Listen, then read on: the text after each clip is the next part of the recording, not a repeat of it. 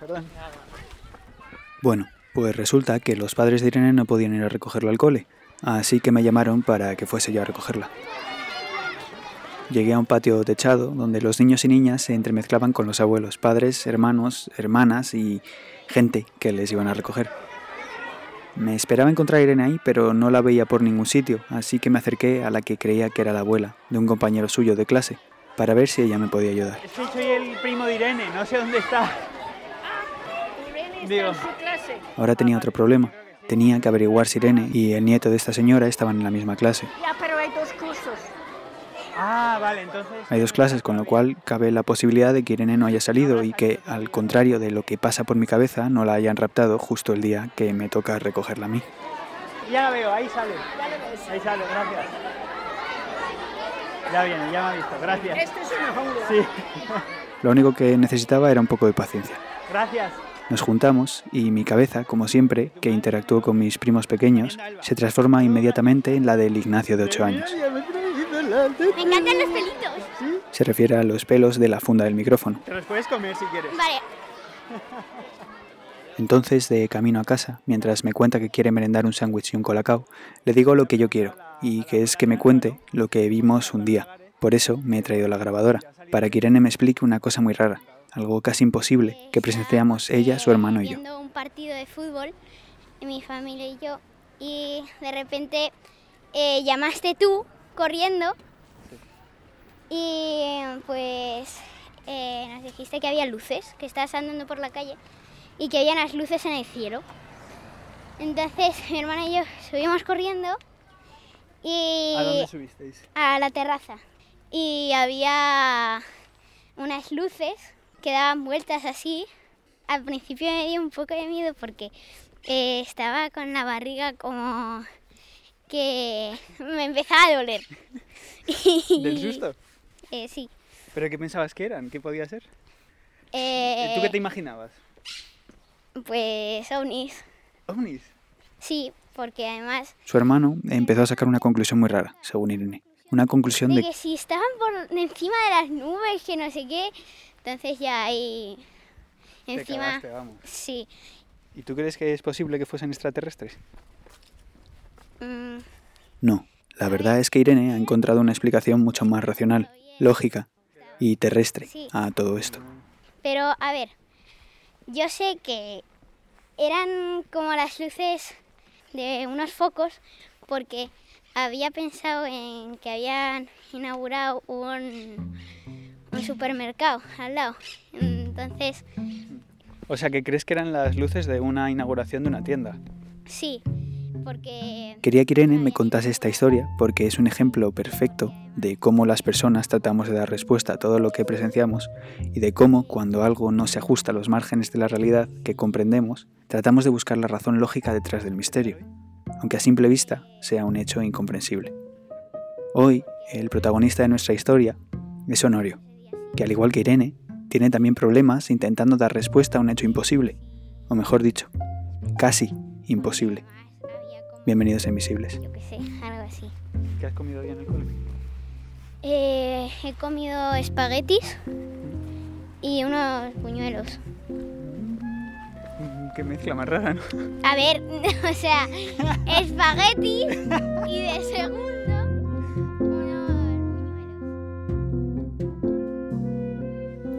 Claro, aquí tengo que hacer un inciso. Creo que es significativo. Yo, como todos los universitarios españoles desde hace muchísimos años, tenemos una formación racionalista. Dicho esto, yo a todo efecto le achaco una causa. Ese es el espíritu científico. Bien. Y yo aquel fenómeno no le encontraba causa.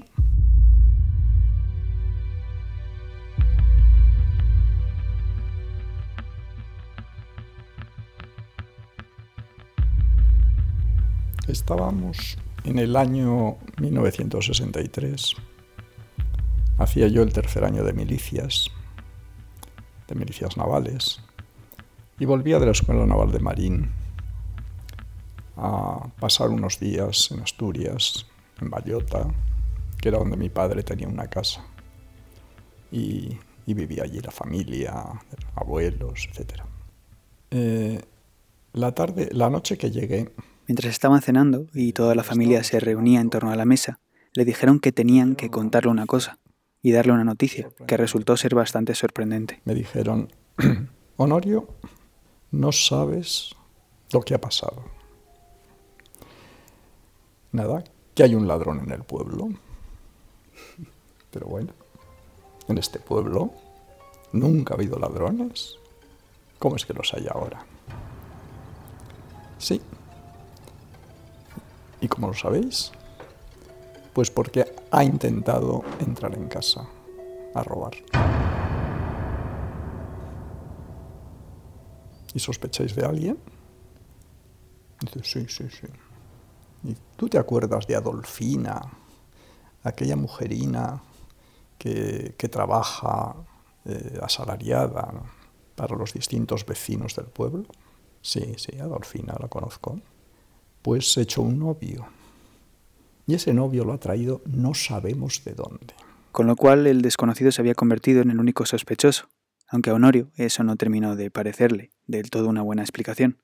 El caso es que, como su familia también había sido víctima de ese supuesto ladrón, Honorio quería conocer todos los detalles. Bien, ¿y, ¿y cómo fue? Pues porque oyeron unos golpes junto a la puerta de la cocina y... Cuando salimos había desaparecido pero quedaron unas huellas de sus zapatillas en la pared blanca de la cocina. Entonces saltó al tejado, por el tejado pasó al camino, saltó al camino y salió corriendo. Sorprendido estoy. Pero la historia seguía sin cuadrar para Honorio. Tiene que ser más complicado que eso, pensaba él, y aunque no descartó la posibilidad de que un ladrón andase suelto por el pueblo, él siguió dándole vueltas al tema en busca de otras posibles explicaciones. Mi abuelo, que todavía vivían, vivían allí los dos. Su abuela y su abuelo materno. Eh, tenía, entre otras cosas, colmenas de abejas, con lo cual era enemigo acérrimo de las avispas. Porque como sabéis, las avispas atacan a las abejas. Y no solo a las abejas. También es verdad. El caso es que el abuelo de Honorio, en ese odio acérrimo que sentía hacia las avispas, estaba siempre ojo avizor por si localizaba alguna, y tenía la oportunidad de vengar a sus queridas abejas. Y entonces cuando veía una avispa se quitaba la zapatilla y a zapatillazo la echaba si no la mataba. Comprobó las huellas de la pared con las zapatillas del abuelo. Y coincidían exactamente. Y en el desayuno así lo dije a mi familia. Digo, mirar, el ladrón ha tenido que ser el abuelo, porque de él son las huellas que hay en la pared de la cocina. Bueno, ya se quedó la cosa, ¿no? Pobre hombre, pobre hombre, aquel, el novio de Adolfina.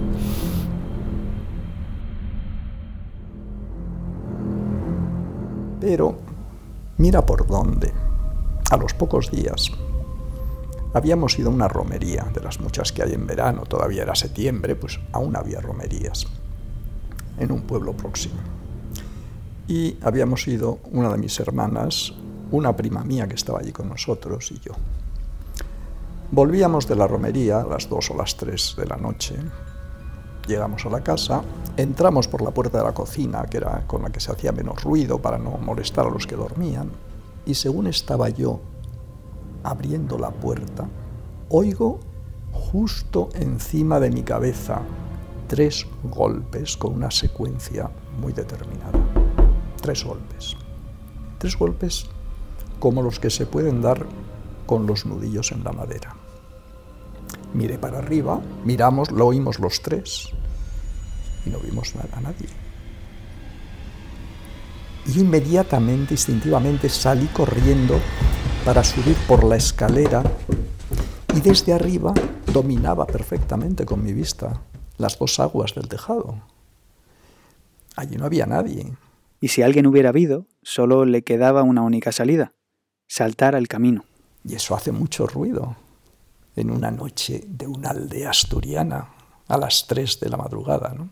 Por lo que dedujo que allí no había nadie, con lo cual, a la mañana siguiente, en la mesa del desayuno, cuando ya todos se habían sentado a comer sus tostadas con mantequilla y mermelada, el café y se habían tomado su zumo de naranja, Honorio tomó la palabra para transmitirles la conclusión a la que había llegado tras su investigación.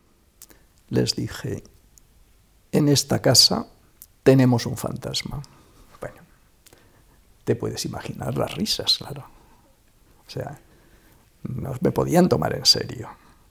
Pero vamos a ver, si yo tengo que buscar eh, la causa de un fenómeno que para mí es inexplicable, ¿por qué inventarme un concepto nuevo si existe ya desde hace siglos?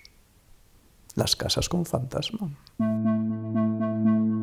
Claro, a partir de ahí ya nadie se acordó de ladrones.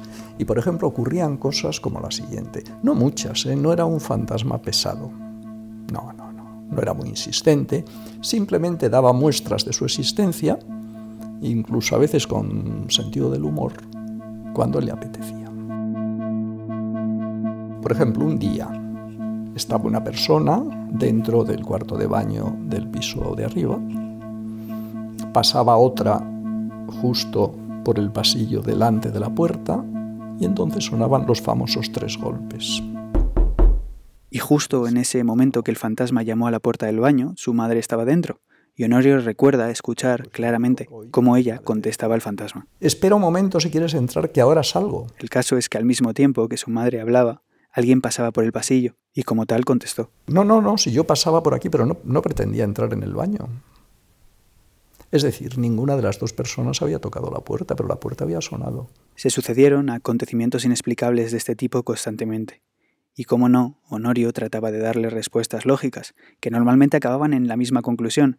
Es un fantasma. No puede ser otra cosa. Estas investigaciones se solapaban con los desayunos en los que él y su familia se mantenían al tanto de las novedades.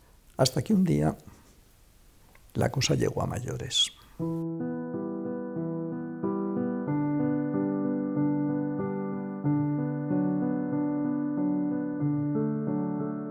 Eh, habían muerto mis abuelos. Y, pero claro, allí se seguía yendo, la casa era de mi padre. Y allí se quedaron solos una semana más, aquel año, una de mis hermanas y su marido. Una de las noches los despierta un ruido tremendo, terrible, que había en el piso de abajo, justo debajo de ellos, que era donde estaba la sala con el comedor, una gran sala de, típica de, los, de las casas antiguas de los pueblos. ¿no? Y entonces, claro, había varios muebles, había varios aparadores, una gran mesa en el centro, el suelo era de madera, y entonces mi hermana y mi cuñado oyeron perfectamente, puesto que les despertó del sueño, cómo alguien, personas, estuvieran arrastrando todos los muebles, dando vueltas por el comedor, con un ruido estruendoso. Se quedaron paralizados del miedo, claro. Y no se movieron de la cama, no se atrevieron. Hasta que cesó el ruido. Y al rato encendieron las luces bajaron por la escalera y lo que vieron fue el que el comedor estaba intacto, con todos los muebles en su sitio, como posible, si por allí no hubiera pasado nadie. Pero fueron no una persona que pudiera haber tenido una alucinación, eran dos. Con aquello se debió quedar bastante contento el fantasma, porque no volvió a dar señales de vida hasta que un día, y yo creo que fue la despedida, unos años después de aquello, estábamos reparando la casa y en aquel momento era primera hora de la tarde. Se había ido todo el mundo menos su mujer, Paloma, y uno de sus cuñados, y estaban haciendo retoques de pintura con, con unas brochas pintando, rematando y arreglando los últimos retazos de la reforma. Y nosotros estábamos al pie de la escalera. Paloma arriba, en el segundo piso. Rematando también por aquella zona. Y en el silencio que hay en los pueblos, pues oímos una gran carcajada que era exactamente la voz de Paloma. Es decir, era una carcajada de Paloma. Y ante tan estridente risa, su cuñado le comentó. Caray, Honorio, qué bien se lo debe estar pasando Paloma. Mira cómo se ríe. Entonces, eh, al rato subí y le dije, oye Paloma, ¿de qué te reías antes? Dice, ¿yo reírme? Para nada. Yo no me he reído. Inmediatamente, Honorio encontró la explicación a esa risa no emitida por nadie. El fantasma nos había gastado una broma que fue la última. Nunca más volvió a aparecer, a dar señales de vida, hasta el momento.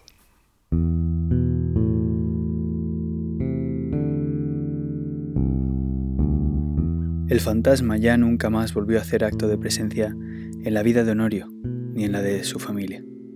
Pero él siguió tratando de buscar estos momentos, estos encuentros, podríamos llamarlo, con aquello que se hace casi inexplicable.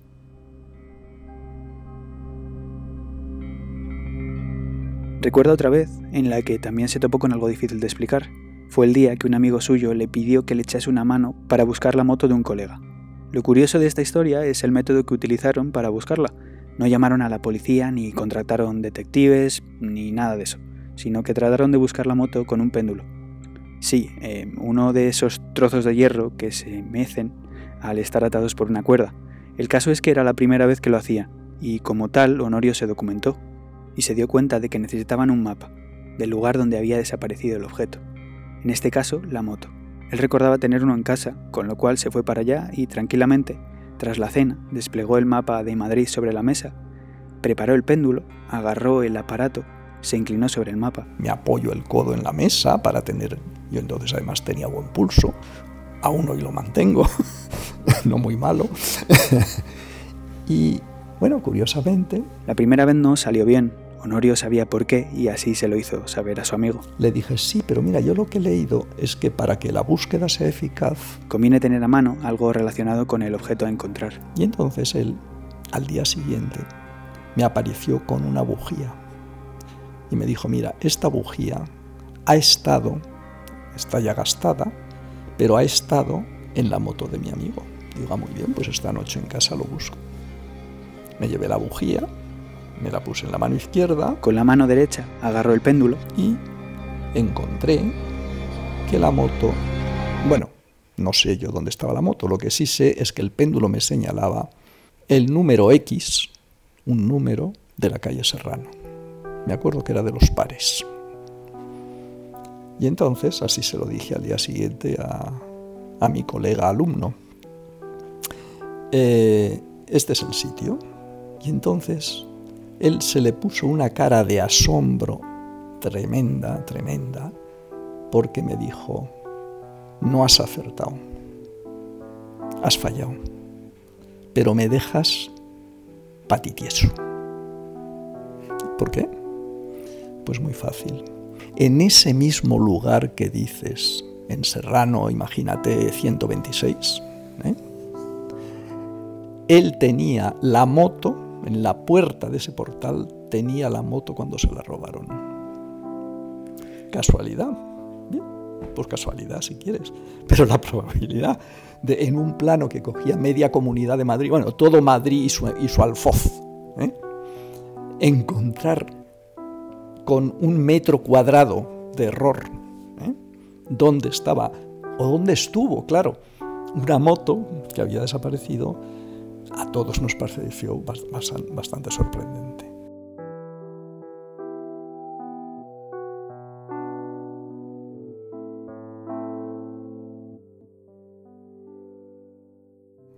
Soy un racionalista de amplio espectro. Es decir, me han ocurrido cosas eh, que ya te contaré cuando tengas tiempo, eh, en la vida que no son achacables al azar porque como técnico e ingeniero, su conocimiento de la matemática le permite saber cuando algo es prácticamente improbable. Y si algo es prácticamente improbable y se repite y se repite y se repite y se repite y se repite no es casual. Entonces tiene que haber una causa. Otra cosa es que yo no sea capaz de conocer. El científico tiende, a no creer aquello que le da seguridad. Yo en ese aspecto no soy científico. Solo soy científico en aquello, vamos, quiero decir, por mi interés en saber la causa de las cosas. Pero estoy abierto a que la causa puede ser cualquiera. Eh, además es un principio fundamental de la ciencia. Es decir, yo tengo certeza científica de algo es muy fácil. Honorio está abierto a cualquier cosa, incluso a poner en duda sus conocimientos científicos. Tiene una perspectiva del mundo muy particular. Para Honorio no hay verdades absolutas. Las certezas de hoy pueden cambiar mañana.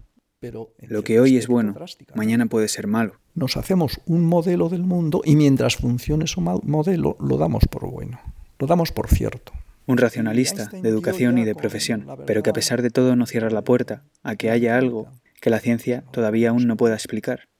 Y no sé si los fantasmas tal vez pueden ser una de esas cosas.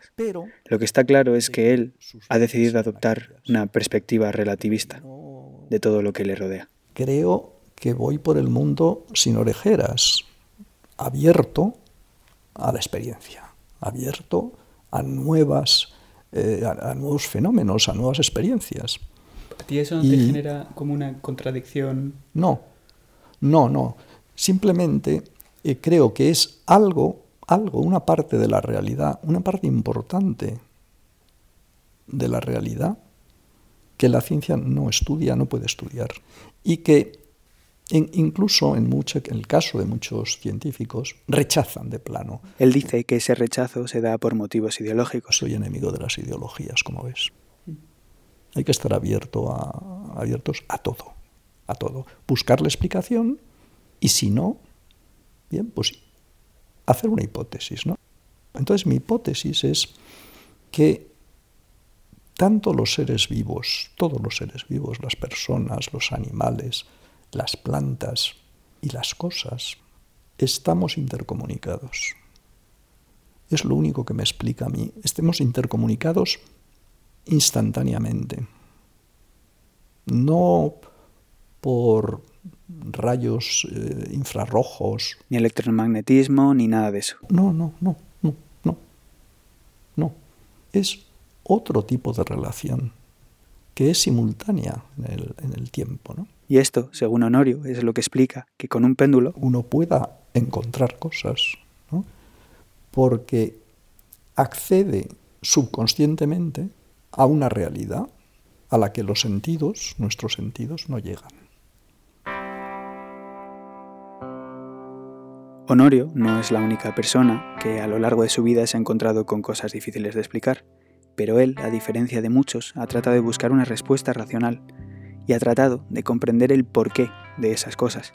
Incluso ha formulado una teoría para tratar de dotar de razón a lo incomprensible.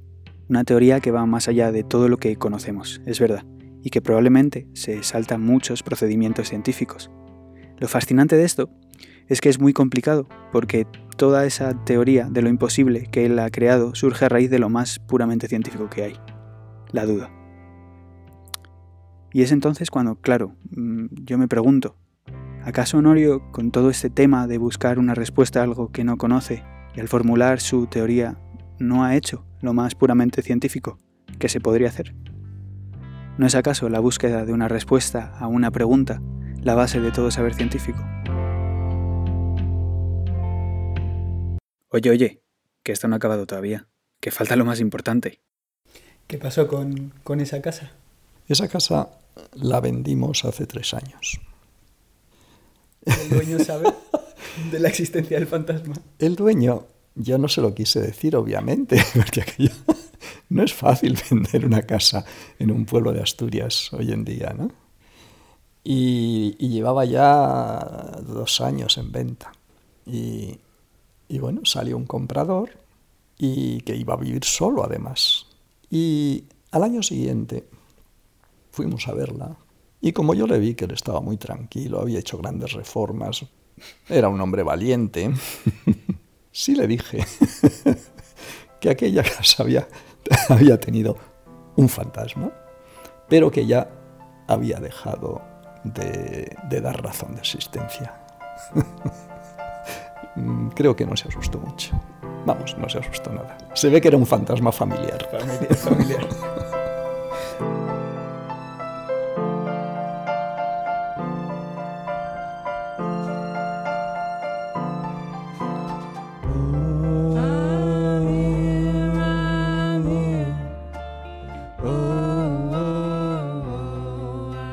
Hasta aquí ha llegado este episodio de Invisibles. Esperamos que os haya gustado. Este episodio no hubiese sido posible sin el apoyo de Cuonda y de Honorio, al que le pregunté si creía que en la casa en la que vive ahora había un fantasma y me respondió de forma muy vehemente. No, no, no, no, no. No. Ya sabéis, si queréis estar al tanto de lo que ocurre en Invisibles, seguidnos en las redes sociales, en el Twitter de arroba no nos ven o a través de mi cuenta personal, arroba Ignacio F. Vázquez. Nos vemos la semana que viene. Chao.